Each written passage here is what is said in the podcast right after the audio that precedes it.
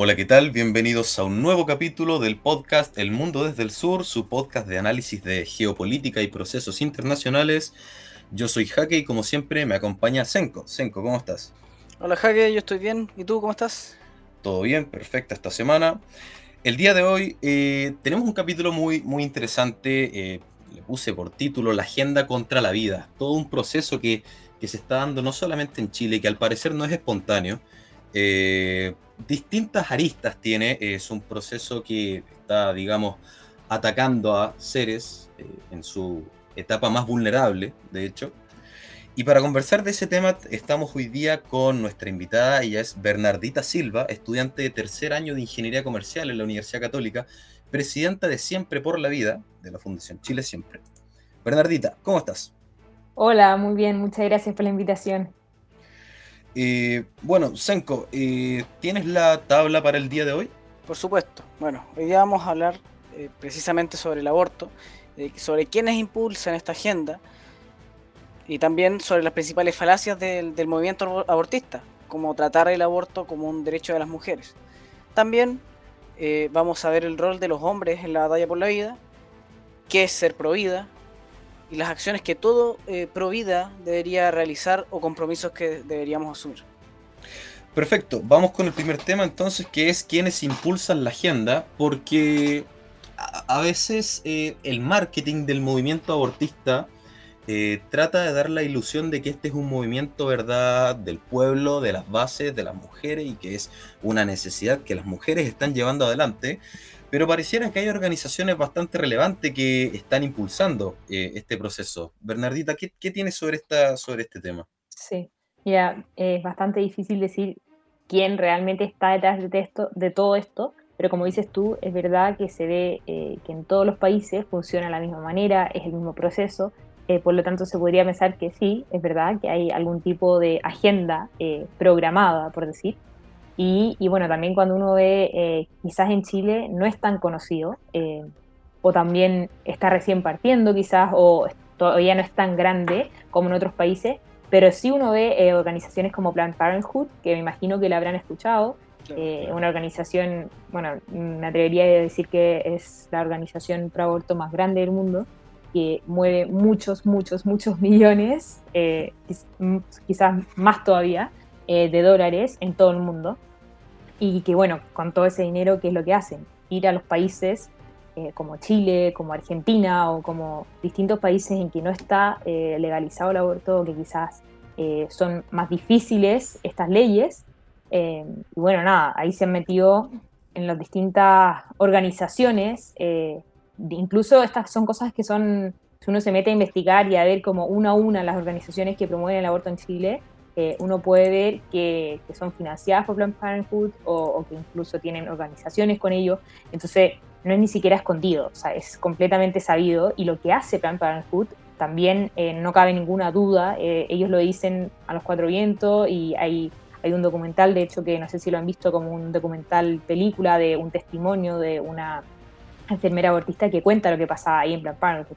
Entonces eso, o sea, no, no es una cosa que esté escondido, se sabe eh, funciona en muchos países de la misma manera, mueven millones de millones de millones de dólares, y eso es lo que parece impresionante porque hablan de que, claro, que como decías tú, están con el pueblo, los más vulnerables, pero en realidad eh, son realmente poderosos y mucho, infinitamente más poderosos que eh, las organizaciones que están con la mujer, al final, que son como acompañándola en un proceso delicado. Claro, da la impresión, como dije en un principio, de que esto sería de las bases, pero cuando uno va más allá, uno se da cuenta de que no es así. Tú nombraste a la International Planned Parenthood Federation, la IPPF, eh, pero existen otras organizaciones también de algunos personajes un poco siniestros que hemos nombrado nosotros en programas anteriores. Yo aquí tengo una noticia de la Nación en Argentina. Sabemos que el debate del aborto en Argentina ha avanzado más que en Chile. Em, ¿Qué organizaciones han impulsado estas? Tenemos, por ejemplo, la Open Society, estas políticas. Tenemos la Open Society de George Soros, que lo hemos nombrado en otras ocasiones, la Fundación Ford, la Fundación Rockefeller, la mm. Fundación de Bill y Melinda Gates, e incluso, que esto sería más bien algo, de, digamos, privado, pero también tenemos organismos como la ONU, el Fondo de Población de las Naciones Unidas y la Organización Mundial de la Salud. Entonces, hay gigantes detrás de este proceso Totalmente. Eh, y no sé si utilizan los medios de comunicación como una máscara, ¿verdad? Como marketing, para dar la impresión de que son las mujeres las que están pidiendo esto, pero mm. parece que los intereses vienen de bastante más arriba. Sí. Bueno, ¿Sabes, ¿sabes, lo, que me ah, ¿Sabes lo que me recuerda esto? Em, de corporaciones este, multimillonarias tratando de mover las legislaciones de países para beneficio propio. Me parece mucho muy, similar a las, a las, guerras del opio, por así decirlo, de, que fueron contra el imperio chino, que fueron los intereses del imperio británico para, para abrir el mercado del opio en, China, que fue todo un problema social eh, finalmente. Y, y, cómo el dinero, eh, por así decirlo, eh, puede influenciar de tal manera las legislaciones y por supuesto quieren disfrazarlo todo, esta industria multimillonaria y totalmente inmoral, como, como una cosa de liberación casi. Eso. Claro, de hecho sí. Eh, a mí me gustaría, no sé si tiene Senko algo más en este tema de quiénes estarían impulsando esta agenda. Bueno, más que más que los, los, intereses de ciertos partidos políticos que están moviéndose después de lo que ya hemos conversado también de, del foro de Sao Paulo y, ah, y, todo lo que eh, envuelve al, progresismo de izquierda, que, posterior a la caída del muro de Berlín. Eh, y son, claro, también están metidos, por supuesto, desde, el punto de vista político, aquellos partidos políticos eh, de la izquierda progresista. Así es. En relación al proyecto eh, que fue presentado en Chile, nuevo los el Partido Comunista, ¿verdad? Como era de esperarse, Comunes, Revolución Democrática, el PPD, Partido Socialista y algunos independientes pro izquierda. Entonces veríamos que al parecer la idea del aborto está siendo impulsada por una tendencia política, aunque al parecer también hay gente del, sector de, la derecha, digamos, algunos liberales, que también están impulsando esta agenda. Sí, totalmente. También. Bueno, a mí lo que, me, lo que he visto un poco eh, en las votaciones es que es verdad que los primeros que lo impulsan son los de izquierda y que es lo que pasa en todo el mundo y que bueno, es completamente incoherente con lo que dicen decir porque en vez de ir con los más vulnerables están yendo con los más poderosos. Eh, pero también, bueno, parte de la lógica esa incoherencia. Y, bueno, también eh, cuando uno ve, tú hablabas de que, es verdad de que hay gente más liberal de derecha quizás que está a favor del aborto, yo creo que es eh, hay que tener cuidado ahí con eso, como cuando uno apoya a esos candidatos o cuando uno se cuando esos candidatos esconden su como aprobación al aborto en este concepto de liberal, porque en realidad lo liberal sería respetar los derechos humanos, eso es como la base, eh, y eso sería también estar respetando los derechos de la, o sea, el derecho a la vida, que es el principal y el primero de todo. Y por eso también cuando uno ve eh, la votación en el Congreso en Chile, incluso, eh, que votaba gente supuestamente de derecha, y sin ninguna explicación se ausentaron al, al, debate, a la votación misma, bueno, ahí uno ve claramente falta de principios, falta de valores, o sea, claramente no están defendiendo lo que la derecha dice defender. Claro, y hasta, hasta al menos hasta estas elecciones, eh, partidos como la UDI RN, que en parte han defendido la vida, eh, tenían un cheque en blanco, llamaba yo, que siempre obtenían el voto conservador. Evidentemente los conservadores no iban a votar por la, por la izquierda y por una democracia cristiana que lo de cristiano quedó grande hace rato. Eh, los siete diputados de Chile Vamos que se ausentaron en la votación en la Cámara de Diputados son Sandra Mar, eh, Jorge Durán, Sergio Gaona, Javier Hernández, Arceli Leuquén, Nicolás Noman y Erika Olivera, de RN, la UDI y Sandra Amárquez, independiente ex UDI. Eh, para que lo tenga en cuenta la gente al momento de votar por ellos. Eh, en estas elecciones hay partidos nuevos en el sur de Chile, porque no logró constituirse en todo el país. Está, por ejemplo, el Partido Conservador Cristiano, el Partido Republicano, al parecer es una opción más sólida en lo que es la defensa de los valores más conservadores y tradicionales. Eh, eso, para que la gente lo tenga en cuenta al momento de votar, porque no puede ser posible que si nosotros votamos por esta gente para que porque pensamos que van a proteger la vida del que está por nacer, eh, se ausenten al momento de votar. O sea, en una votación tan importante, ah, yo no lo explico, no me lo explico realmente. Em, me gustaría pasar al siguiente tema. Es eh, las principales falacias del movimiento abortista, porque cuando, bueno, a ver, considero que los temas de agenda valórica, del aborto, del matrimonio entre homosexual, adopción homoparental, dividen bastante a la ciudadanía, polarizan bastante. eh, y suelen repetirse ciertos argumentos trillados, eh, pero que cuando una persona no está preparada para responder, te dejan callado. Entonces, por ejemplo, ¿qué piensas tú, Bernardita, de lo que se dice que el aborto sería un derecho de las mujeres? Bueno, bastante conocido y, y, bastante populista también, porque lógicamente nadie quiere ir contra las mujeres, todo lo contrario, todos queremos en favor de ellas, queremos darle las oportunidades eh, para que puedan desarrollarse plenamente, etcétera. Eh, por lo tanto, esconder eh, esto como bajo la lógica de que si estás a favor de la vida, estás en contra de la mujer, es completamente una lógica incoherente, no tiene sentido y basta profundizar un poco más para darse cuenta de estas falacias. Y, y, bueno, es muy interesante ver cuando me quedé en blanco. está bien. no, importa. Es, muy interesante ver cuándo. Sí. Y es el minuto 11. Ya, minuto 11, perfecto. Ah, ya lo notaron. claro. Y ahí, Perdón, lo voy a hacer editar todo.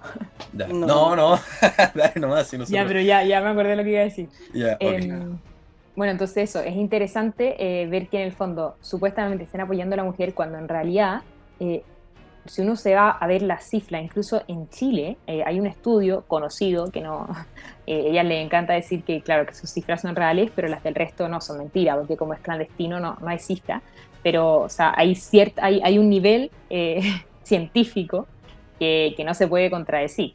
Y bueno, dentro de, ese, de esos estudios hay uno que dice que el 90% de las mujeres en Chile abortan por miedo, coerción o violencia proveniente de su entorno familiar o de su pareja. Entonces, ¿qué quiere decir esto? Que al final una ley de aborto lo que hace es abandonar a esa mujer. O sea, el 90%, que es impresionante, el 90% de las mujeres no quieren aborto, sino que lo hacen por presión, por violencia. Entonces, cuando me están diciendo de que en realidad son ellas las que están eh, pro mujer, que de verdad es liberar a la mujer a hacer aborto, es todo lo contrario. O sea, le están haciendo pasar por un sufrimiento que no quieren hacer. Porque además, claro, como hablan como si el aborto fuera, eh, qué sé yo, no sé, como ponerse un parche en el brazo, como si realmente fuera nada, cuando en verdad eh, también esto lo dicen eh, infinitos informes médicos, es un trauma psicológico, deja secuelas también físicas. Entonces, no es por ningún lado, ni porque la mujer lo quiera, ni porque le hagan bien a la mujer, sino que todo lo contrario. O sea, lo que todos deberíamos buscar para de realmente estar pro mujer es que sea impensable el aborto. Claro, de hecho, para, para agregar un poco, eh, claro, hace, hace, poco fue el caso de una, una, mujer que falleció en un aborto legal en Argentina, eh, demostrando, claro, la, eh, que no es un procedimiento cualquiera que se pueda realizar sin riesgo para la mujer. Y también quiero recalcar lo que acabas de decir, de que mm, muchas veces se dice, bueno, la que no quiere abortar no aborta, en, el sentido mm. de pero ahora estamos, estamos viendo, estamos discutiendo el cómo el 90% del tiempo la que termina abortando realmente no quería abortar o fue eh, amenazada o por, o, con, o por miedo lo, lo, llegó a hacer. Entonces, igual, claro, No, y que incluso, eh, aunque estuviéramos pensando de que todas las mujeres, o sea, es real, no pasa, pero aunque las mujeres quisieran hacerlo, adentro eh, de esa mujer que pretende abortar, hay un 50% de probabilidades que sea una mujer también, o sea, y muchas veces ellas ya lo saben. Entonces, es, o sea, no tiene sentido defender a algunas y no a otras, porque eh, la mujer madre eh, tendría más derecho a vivir que la mujer que está en el vientre materno, que se va a desarrollar, que simplemente está en una etapa de desarrollo diferente a la de su madre, pero es el mismo ser humano, es la misma mujer con la misma dignidad y los mismos derechos. Es cosa de, de ver lo que pasó en China también, donde el aborto es legal y donde también tenían la One Child Policy, la, política de un niño y usualmente y, tristemente muchas familias eh, decidían abortar a, las niñas porque querían tener un hijo. Y como sabía, solamente podían tener uno eh, decidían abortar a las hijas hasta tener un, hijo varón. No, bueno, no sé, dale. Sí, que yo me eh, recordé del caso por ejemplo de Islandia donde se redujo prácticamente a cero el número de niños con síndrome de Down también. Eh, porque al ver los padres que iban a nacer eh, con este síndrome, eh, decidían abortarlo. Prácticamente eugenesia. Es una, claro, es una forma de eugenesia, claro. Bueno, continuemos otra falacia de que, que, dicen este, las abortistas y los abortistas respecto a que el feto no es un ser humano, o eso es lo que ellos eh, andan diciendo. Sí. Bueno, eso también es de nuevo, es caer en la misma lógica de no querer abrir los ojos a lo que la ciencia dice. O sea, si ustedes no creen en la ciencia, en la medicina, bueno, ese ya es otro debate. Pero si de verdad creemos en que esos médicos que estudian muchos años para poder sacar esos resultados eh, son personas expertas en el tema, bueno, entonces hay que creerles lo que dicen. Y hay un consenso, esto lo han dicho muchos informes, revistas eh, y también, bueno, los libros de biología básicos, de que hay un consenso de que la vida comienza desde la concepción. No hay ninguna diferencia entre eh, un ser humano, por ejemplo, de 14 o 16, humana, o sea, 16 semanas en términos a, ser un ser humano o no, porque claro, ellos te pueden decir, no, es que en esta etapa eh, no tengo idea, no está desarrollado tal o tal parte del cuerpo. Pero cuando uno se va a ver realmente una imagen de un niño de 14 semanas, que dicen, de verdad, es una persona igual a nosotros, solo que en una etapa de desarrollo menor. Por lo tanto, eh, claro, esa falacia es difícil de contradecir en el sentido de que si no creen en la ciencia no hay nada que decir, eh, pero también por otro lado, eh, la ciencia lo tiene completamente aprobado. O sea, incluso hay gente que, que, cree en el aborto y que encuentra que está bien y que lo, lo aprobaría, pero reconoce que ahí hay una vida humana, sino que es que una vida de un animal, un lagarto, ¿no? ¿qué podría ser? O sea, al final es o sea, un ser humano en una etapa de desarrollo distinta. Claro, y de hecho, para, también ponerlo sobre la mesa en, ese sentido, te, pueden decir lo, lo, que quieran. Te pueden decir, por ejemplo, oye, eh, claro, no, no, ha desarrollado todavía los pulmones, por así pulmones funcionales.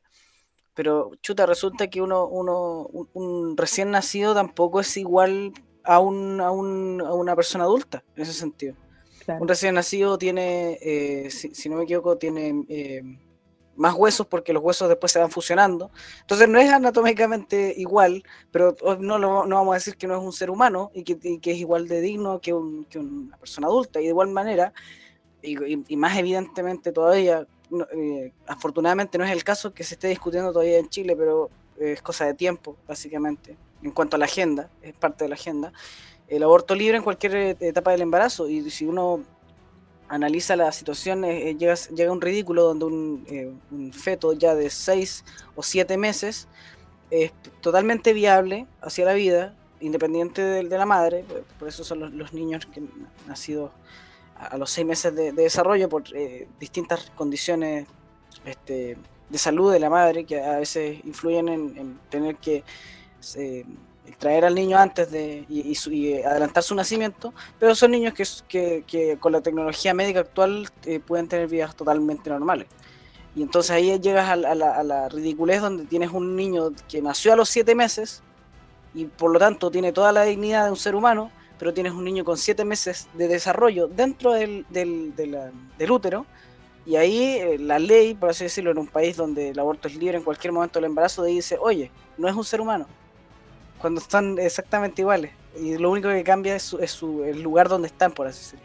Me hace ruido, Senko, eh, lo que tú planteas, porque, em, como bien tú dices, esto parte, mm, a ver, en una sociedad tradicional, una sociedad más bien conservadora, con valores cristianos, eh, no va a venir un movimiento a decir, saben que nosotros queremos eh, aborto libre en cualquier etapa de la gestación, porque no lo van a aceptar. Y ahí viene un concepto que algunos sociólogos han acuñado y psicólogos sociales, que es el de la ventana de Overton, que es una manera de hacer que la gente eh, empiece a aprobar o aceptar cosas que serían impensadas si es que llegan de golpe. Básicamente la ventana de Overton se resume en ir de a poquito.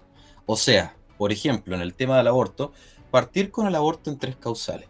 Acompañarlo con un discurso sentimental de que, que no sé, por ejemplo, en el caso de que las madres no puedan, no tengan lo, suficiente para sustentar al hijo, o el caso de la violación, o el caso de inviabilidad fetal, los que están contemplados más bien en nuestra ley de tres causales. Luego de la ley de tres causales, vienen proyectos de ley como los que se están impulsando en Chile o en Argentina, hasta cierta semana de eh, gestación. Luego de eso viene hasta los nueve meses, hasta casos ridículos, por ejemplo, en algunos estados en Estados Unidos, donde se puede abortar hasta que se corta el cordón umbilical. O sea, es, es, impensado que en una sociedad conservadora eso se acepte de inmediato, por eso se, se, parte de a poco. Y en, una, en un caso como, como en Chile, donde se quiere hacer hasta la semana 14, nosotros, en que estuvimos derecho, tenemos claro que el derecho no puede desentenderse de la realidad. Cuando el derecho se desentiende de la realidad, el derecho deja de perseguir la justicia. el derecho no, no, no es la ciencia más adecuada para decir cuándo comienza la vida. Y para eso el derecho debe apoyarse en el conocimiento científico, biológico, que define de manera objetiva cuándo comienza la vida. Porque esa es una base sólida, ¿verdad? El derecho no puede decir, a ver, o no debe decir, que se han, visto eh, aberraciones como la de estos casos donde eh, se, puede abortar hasta, hasta cortar el cordón umbilical, pero el derecho no puede decir, semana 14 empieza la vida, o sea, 14 menos un día no hay vida, 14 más un día, ahí empieza la vida. No, porque las cosas no son así. Entonces, el derecho debe apoyarse en las ramas del conocimiento científico que definen cuándo comienza la vida. Y estas ramas han determinado que es eh, durante la, concepción, ¿verdad? El proceso de singamia. Em, ahí, sobre eso, dos cosas. Primero, eh, tú que es un proceso. Eh, nosotros dijimos. O sea, tú puedes ver eh, debates, presentaciones en la Cámara de Diputados de 100% de la vida y, les dijimos, ustedes van por la voz den la cara, digan las cosas por su nombre, necesitan un debate sincero, eh, porque claro, argumentaban todo a de las tres causales, pero resulta que son puntos no los usan hoy día eh, para la de las 14 semanas, y no hay ninguna explicación por qué hasta las 14 semanas y no hasta las 15, hasta las 13. Eh, bueno, un, una un segundo punto es que no sé si pudieron ver la sesión de la Cámara de Diputados cuando votan esta ley recientemente, la diputada Carolina, si no me equivoco, del Frente Amplio decía, nosotros vamos por todo y que nos sorprendan después. Y bueno, eso ya, con eso queda claro, eh, de que en el fondo, como dices tú, estos son solamente procesos para ir aprobando y engañando a la gente, eh, porque en realidad su objetivo es el aborto libre, sin restricciones. No tienen ningún argumento para hacerlo hasta las 14 semanas, ni tampoco tenían antes para eh, las tres causales. Claro. Claro. Y em, se terminan sacando la máscara eh, cuando ya ven que se han empoderado un poco más. Esto no lo iban a hacer desde el principio, no iba a favor del marketing que ellos quieren impulsar. Eh, pero yo, yo recuerdo en en, la celebración, por ejemplo, de cuando se aprobó en el Tribunal Constitucional el aborto en tres causales, el, este tipo Rolando Jiménez, cuando dijo vamos a hacer crema con los fetos. Eh, y eso trataron de apagarlo de inmediato, pero, a ver, no es solamente la declaración incendiaria, sino que también ah, da a entender la calidad de personas que están impulsando esta agenda. No me refiero a la persona, no sé, digamos, una dueña de casa que no sé, se compra el marketing y de buena fe trata de apoyar esta, esta idea. Esa gente, digamos, si uno le explica con las razones, con los argumentos científicos y hace la bajada correspondiente, ellos van a cambiar su postura. Pero me refiero a la gente que realmente está impulsando esta agenda. Cuando dicen frases como esa, realmente, no sé, dudo de su, de su calidad de persona. Claro, sí te entiendo. Yo, otra de las falacias que están este, diciendo la gente que está a favor del aborto eh, es que si no estás a favor del aborto legal, estás a favor del aborto clandestino.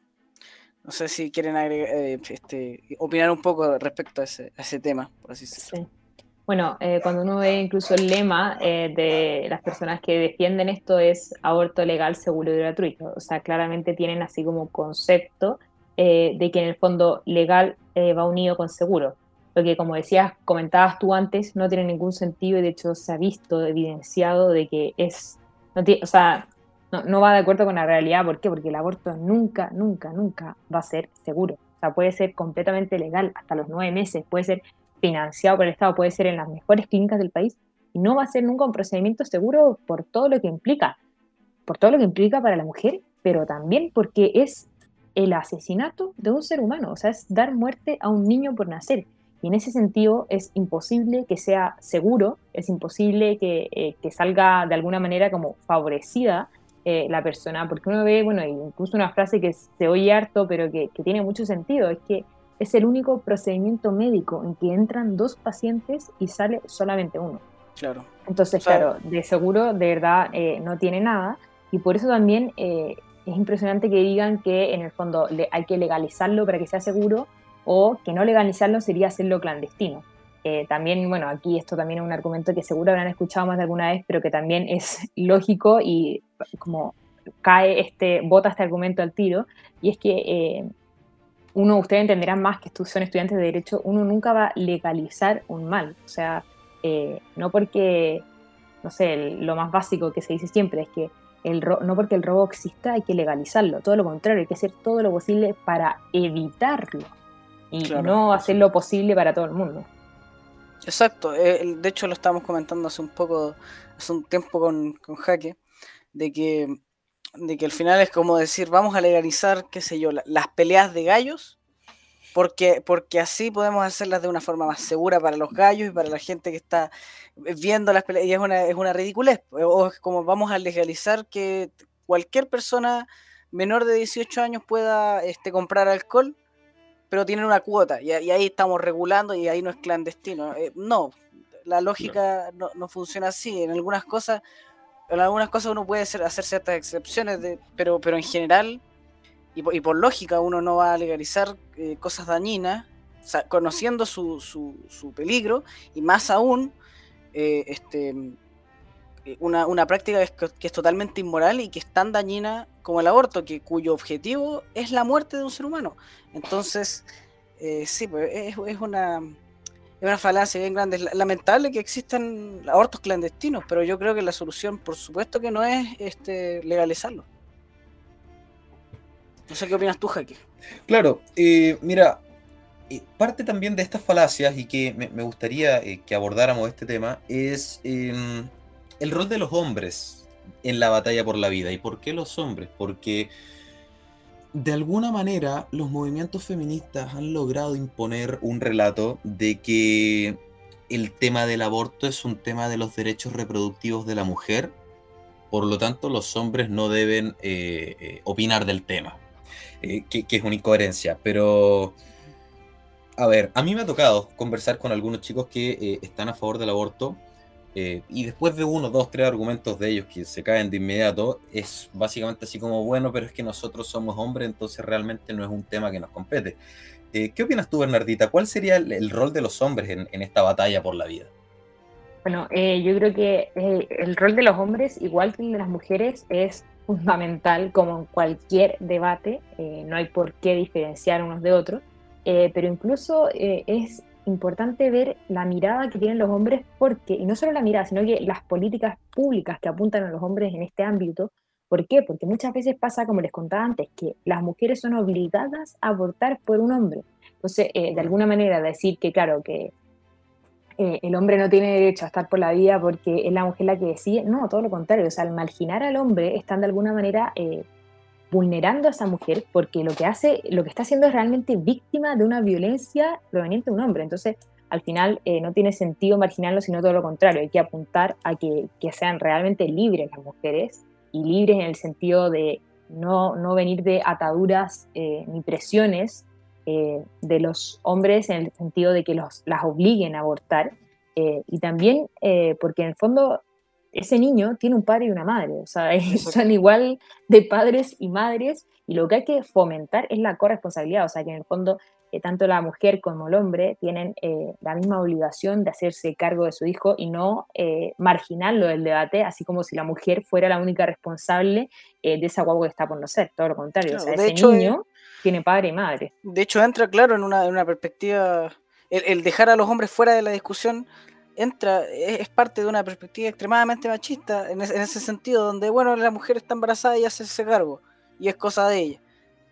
Y, yo, yo creo todo lo contrario, la, la familia se forma eh, por, hombres y mujeres y, bueno, lamentablemente, tanto por un tema cultural como por un tema de falta de, educación sexual en este país, este, o de, educación sexual apropiada, em, existen, claro, esto es lo, lo que llaman los, los embarazos no deseados, pero y eso ya siendo otro tema, pero sin, embargo es, está muy relacionado y, y, es parte también de, lo, de, lo, que se trata de mover en esta, en esta agenda. O sea, si, el, si, si no es deseado, si el embarazo no es deseado, que, no, que, no, que no sea. No, ahí está.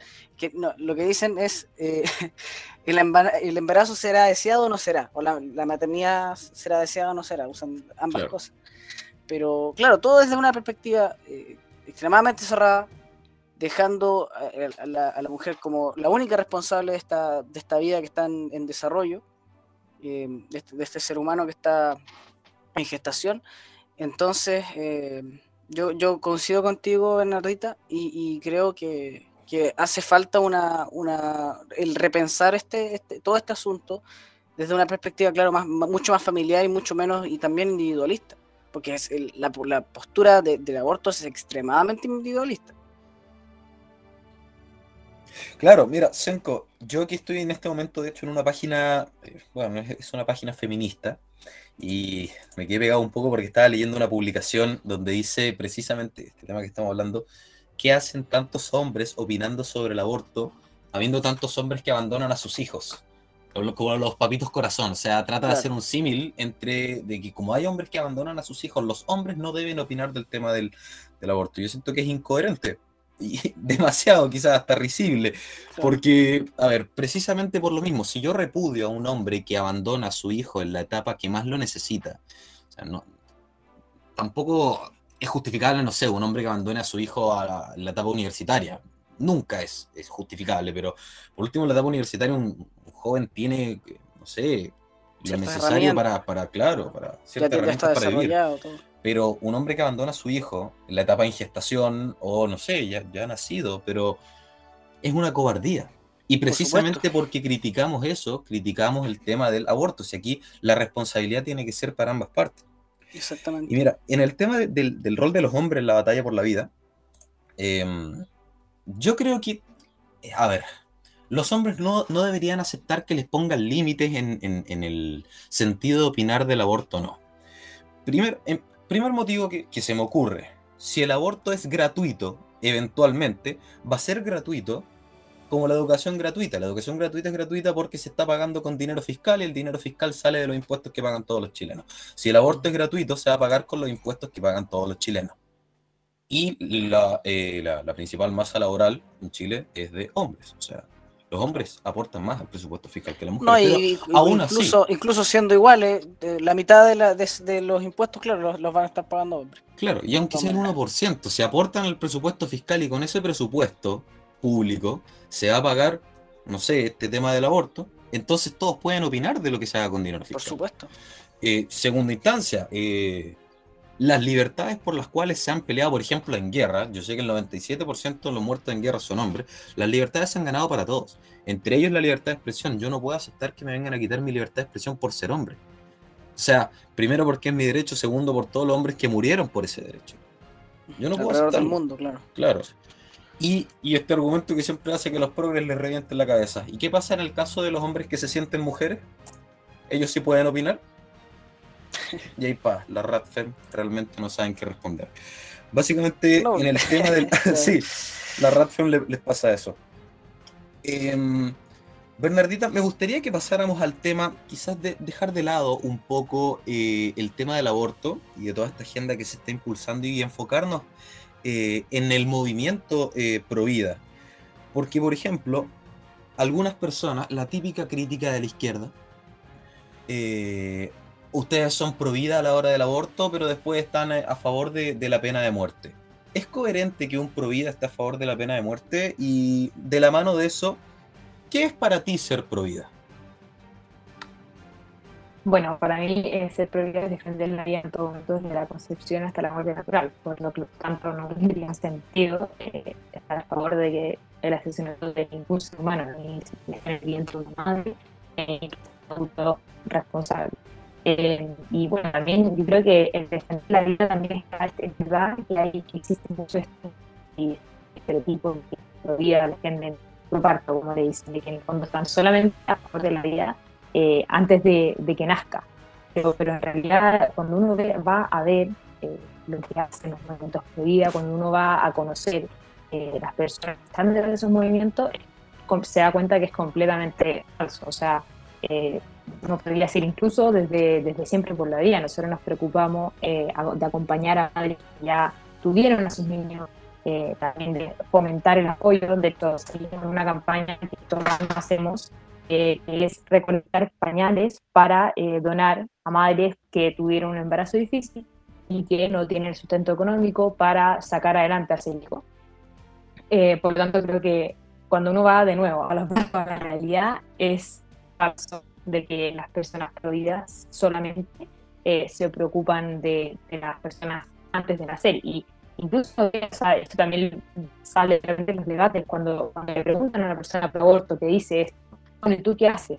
Y en general la respuesta es nula, o sea, no hay, lo único que se hacen es dedicarse a promover como un activismo eh, a favor del aborto, pero en ningún momento están realmente eh, del lado de la persona, de la persona, obviamente no del que la que está por nacer, pero tampoco de la mujer. Claro. Jaque. Ah, ya, marquemos lo, del minuto 36. Jaque, ¿estás ahí? Sí, estoy acá. Dijiste claro, entonces pensé que ibas tú. No, fue como claro de, estar de acuerdo. ¿Voy? sí, dale. Ya. Bueno, yo creo que también nuestro sector tiene que hacer la autocrítica necesaria. Eh, considero que en nuestro sector hay muchos, yo los llamo, eh, pasivamente conservadores están ahí a la hora, ¿verdad?, del debate eh, por el aborto, se oponen, me alegro, está muy bien. Eh, y luego, no sé, esto se rechaza, ¿verdad? Durante mucho tiempo descansamos en la constitución y en el espíritu del constitucionalista, ¿verdad?, que es más bien conservador, de la Comisión Ortúzar. Em, pero bueno, ¿y qué pasa si ahora, por ejemplo, nos cambian la constitución? Ya no vamos a tener esa base que pedía eh, un quórum mayor para aprobar temas en relación a, por ejemplo, la vida del que está por nacer. Por lo tanto, yo creo que han fallado, ha fallado nuestro sector al ser pasivamente conservador, enfocarse solamente en el debate a la hora del debate y no crear eh, el resto del tiempo una cultura provida, no ser activamente eh, conservadores. Por ejemplo, ah, eh, ¿cuál consideras tú, Bernardita, que son las acciones que todos los providas deberían realizar o los compromisos que se deberían asumir eh, de cara a este debate, pero no solo a este debate, sino también cuando este debate se apaga. Porque hay veces que este debate pasa por altos, hace mucha noticia, una, dos semanas de noticia, y luego se duerme varios meses. Y en todos esos meses, todos estos conservadores, pasivamente conservadores, se duermen también. ¿Cuáles son las acciones que deberían realizar? Eh, bueno, yo creo que esto se trata de generar una cultura de en el sentido de que se respete la vida siempre, independiente de si se está debatiendo o no el aborto, eh, porque leyes de este tipo van a existir siempre. Entonces, si nosotros logramos generar una cultura integral pro vida, eh, de alguna manera estaremos como logrando eh, que se defienda la vida en todo momento, independiente de si estamos hablando de aborto, eutanasia o de alguna ley distinta. Entonces eso, yo creo que lo otro que también es bastante relevante e importante es humanizar el debate, demostrar que ahí hay vidas, personas, demostrar que ahí hay eh, en muchos casos una mujer vulnerable eh, y por lo tanto eh, estamos hablando del lado más humano de la política o del lado más humano de quizás las leyes. Entonces tratar de como, enfocarse en la persona, en la vida, en la alegría que es para una familia eh, un hijo y que muchas veces también dicen, bueno, claro, es que en algunos casos sí, pero como decía incluso en el, en el debate de, aquí se debate CNN, si no me equivoco, eh, Cini decía es que, claro, algunas personas dicen que es su hijo y están felices, pero otras no. Entonces, claro, ahí uno dice, lo que hay que hacer es acompañar a esa madre, darle las oportunidades, darle las instancias para que de alguna manera tenga la oportunidad de sacar adelante felizmente a esa familia, no solucionarle falsamente, porque claramente no es una solución, eh, de una manera corta, fácil, quitando eh, la posibilidad de ser una madre y formar una familia. Claro. también quiero añadir de que, de que hay mucha gente que dice, oye, pero ¿cómo vas a traer a un niño a este mundo que, no sé, pues, que en, situaciones de extrema pobreza o de violencia intrafamiliar o mil distintas variantes que pueden complicar mucho el desarrollo de ese niño? Bueno, es, cierto, hay, vidas muy, muy complejas, hay escenarios muy complejos, pero lamentablemente, y esto es lo que no quieren aceptar, es que ese niño ya está en este mundo. El, estar dentro fuera del útero no cambia de que ese niño ya, ya sea parte de este mundo, ya sea una personita, ya sea una, un ser humano. Entonces eh, tratan de, de taparse los ojos, no solamente con el hecho de que es un ser humano, no solamente con el hecho de que muchas veces está en una etapa de desarrollo, muchas veces con el hecho de que el aborto implica no solamente poner fin a la vida del feto, sino que eh, realmente hay, una desmembración, o sea, al, feto lo sacan por partes del útero, que es una cuestión terrible, una cuestión eh, es, muy eh, muy macabra por así decirlo, pero es como es funciona el procedimiento.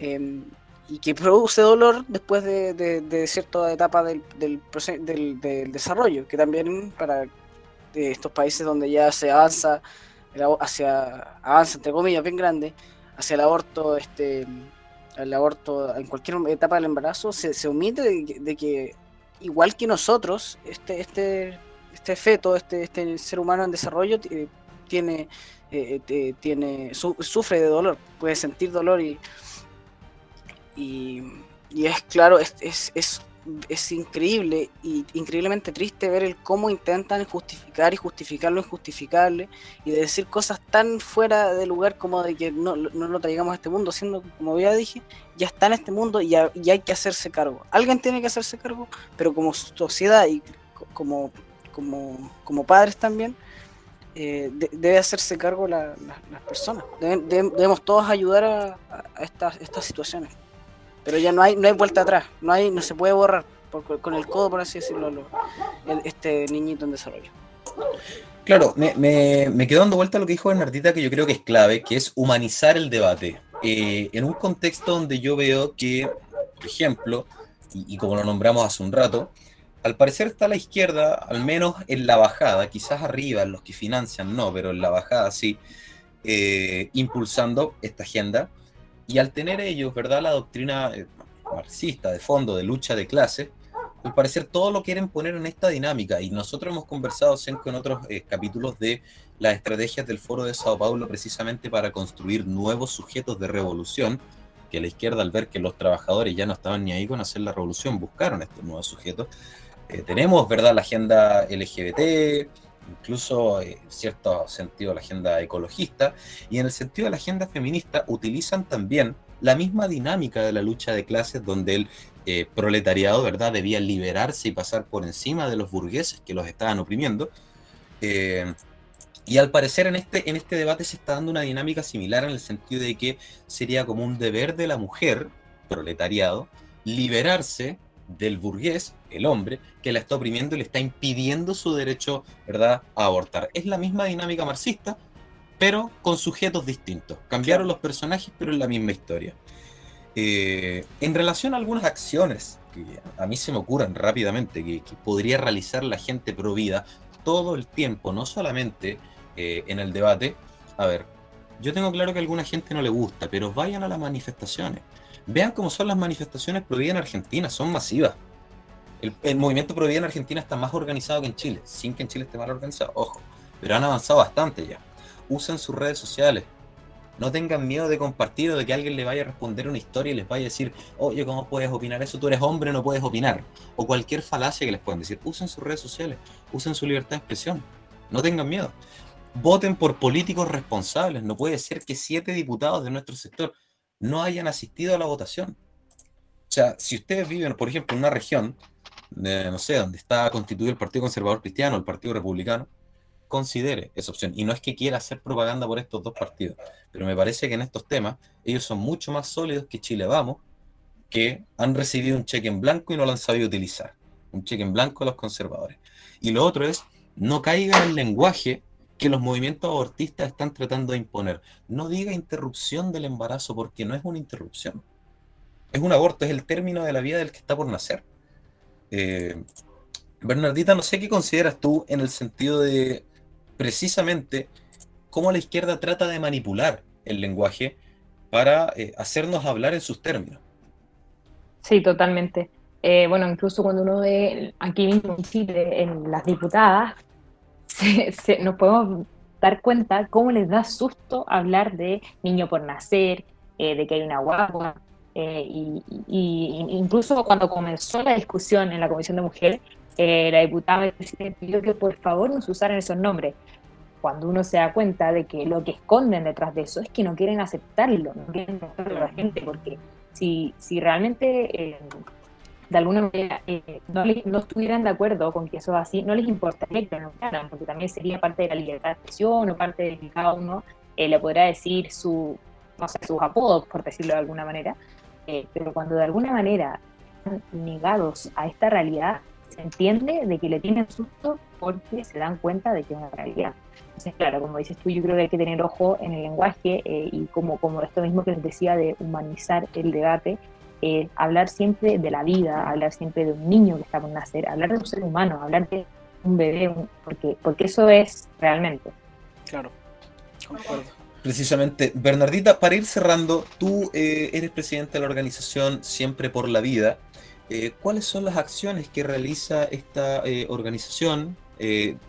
¿Reciben, no sé, voluntarios, ayudas? Si hay gente que le gustaría participar, por ejemplo. Sí, buenísimo. Bueno, siempre se necesitan nuevas manos, nuevos voluntarios, y el campo de acción, siempre les digo, es tremendo, así que podríamos hacer aún más si es que tuviéramos más personas interesadas en participar. Así que cualquier persona que esté oyendo esto y que le interese, no dude en contactarnos en las redes siempre por la vida eh, o pedirle aquí a alguno de los dos conductores mi número, eh, porque en realidad eso, nosotros necesitamos muchos voluntarios, este, esta causa está recién partiendo, es una batalla a largo plazo, sabemos que los resultados posibles no se vean, eh, de inmediato, pero eso no nos desanima, todo lo contrario. Eh, y cuando me preguntabas, bueno, en concreto qué es lo que estamos haciendo, tenemos diferentes actividades y distintas áreas. Eh, por un lado tenemos como el área más social, que es esto que estamos haciendo de recolectar pañales con distintos colegios o personas que quieran donar, para nosotros entregárselo a la Fundación Chirunío, que tiene un programa de acompañamiento a madres con embarazos vulnerables, que ha sido muy efectivo, lleva 22 años de experiencia. Y también por otro lado tenemos eh, la parte quizás eh, más centrada en la realidad nacional o en el debate nacional. Estamos también eh, promoviendo distintos compromisos. Hicimos los compromisos con los constituyentes, candidato constituyente, ahora queremos hacer con los candidatos al Senado. tenemos también distintas como movimientos en las redes sociales, tenemos un alcance y en ese sentido también queremos demostrar eh, lo que ha sido eh, el debate, demostrar lo que, lo, que hay al otro lado de las posturas. Y eh, por otro lado también tenemos una, un campo de formación muy importante para nosotros. formar a los jóvenes en la defensa de la vida es fundamental y en ese sentido acabamos de tener la Escuela de Líderes Provida número 14, que gracias a la colaboración de la Universidad de San Sebastián se pudo realizar de manera híbrida, por lo tanto pudimos conocer algunas personas que estaban interesadas en estos temas y tuvimos a diferentes expositores muy buenos, eh, tremendos, realmente expertos en este tema, eh, que de alguna manera te dejan eh, los, los argumentos base para empezar a meterse en este debate. Así que eso te diría que son un poco nuestras áreas, como más política, social, pero también muy formativo. Espectacular. Ahí para toda la gente que nos escuche y quiera colaborar como voluntario y quiera unirse a esta causa, una causa que vale la pena, eh, no duden en contactarse siempre por la vida en Instagram o con nosotros en Dextera Domini. Senko, ¿algo más que agregar para cerrar? Eh, nada, muchas gracias a Bernardita de haber participado el día de hoy. muy contento de, ponerla, haber eh, tenido aquí en el podcast y de poder darle también este, esta plataforma para, para exponer sus y nuestras ideas acerca de, esta situación. Espero que, que vuelva algún día para para aportar también sobre, sobre la eutanasia. Y eso nomás. Eh, muchas gracias. Muchas gracias a ustedes por la invitación y felicitaciones por esto que hacen también. Muchísimas gracias. Y de esta manera cerramos un nuevo programa. No se olviden de lo que hablamos en este programa. Creen una cultura por la vida. Es una lucha de David contra Goliat, pero vale la pena dar esta pelea. No podemos permitir que pasen esta agenda por encima. Esta es una lucha que vale la pena dar. Así que eso, no se olviden de leer libros de Jordan Peterson y nos vemos en el próximo capítulo. Adiós.